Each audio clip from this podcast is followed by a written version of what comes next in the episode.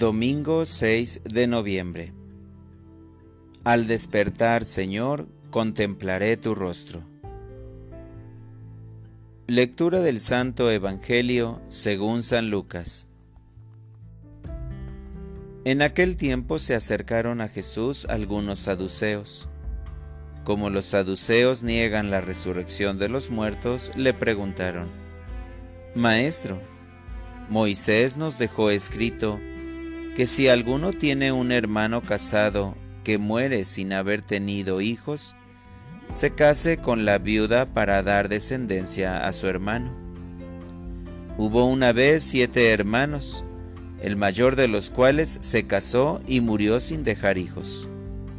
El segundo, el tercero y los demás, hasta el séptimo, tomaron por esposa a la viuda y todos murieron sin dejar sucesión.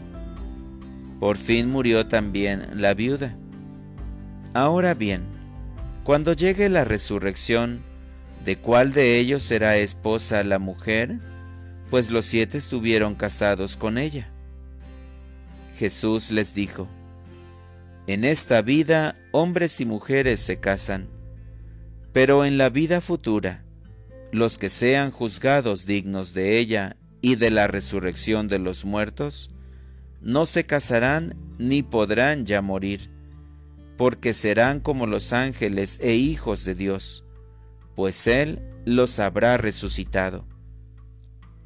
Y que los muertos resucitan, el mismo Moisés lo indica en el episodio de la zarza, cuando llama al Señor, Dios de Abraham, Dios de Isaac, Dios de Jacob, porque Dios no es Dios de muertos, sino de vivos, pues para Él todos viven. Palabra del Señor. Oración de la mañana. Habrá para mí un amanecer eterno. Qué hermoso saber que un día habrá un amanecer que será eterno donde estaremos en tu presencia, en una vida que no alcanzamos a comprender, que tal vez nos emociona a poco porque pensamos que la de este mundo es mejor. Pero hoy nos hablas de un futuro escatológico donde el amor será concebido de otra manera.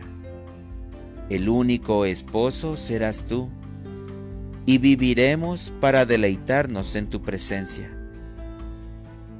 Esta vida tiene altas y bajas, días de felicidad y días de tristeza, pero los que te amamos sabemos que todo ocurre para bien, con el fin de ser dignos ciudadanos de tu reino. Esta lectura donde mueren los hermanos y la viuda me hace pensar que un día también yo y mi familia moriremos, y serán mis sucesores los que permanezcan en esta tierra, para un día reunirnos en la patria eterna. Tal vez en el fondo la muerte nos da miedo, pero al levantar los ojos vuelve la confianza y crece la fe en tus promesas de vida eterna. Muchas gracias, Señor. Para orientar mi vida. Hoy pensaré en mi futuro escatológico, ese que está más allá de esta vida temporal. Hoy empezaré a trabajar y a pensar, ¿cómo puedo construir un camino seguro para llegar a tu presencia?